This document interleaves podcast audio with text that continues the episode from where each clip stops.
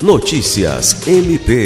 O Ministério Público do Estado do Acre, por meio do programa MP na Comunidade, participou dos dias 26 a 29 de setembro da edição especial do projeto Cidadão, promovida pelo Tribunal de Justiça do Estado no município de Cruzeiro do Sul.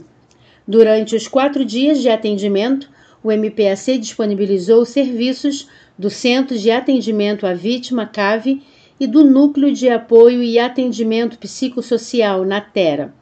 Com a assistência do Núcleo de Apoio Técnico, o Ministério Público conduziu um levantamento das principais demandas sociais da região, com o objetivo de definir uma atuação resolutiva nas questões mais urgentes.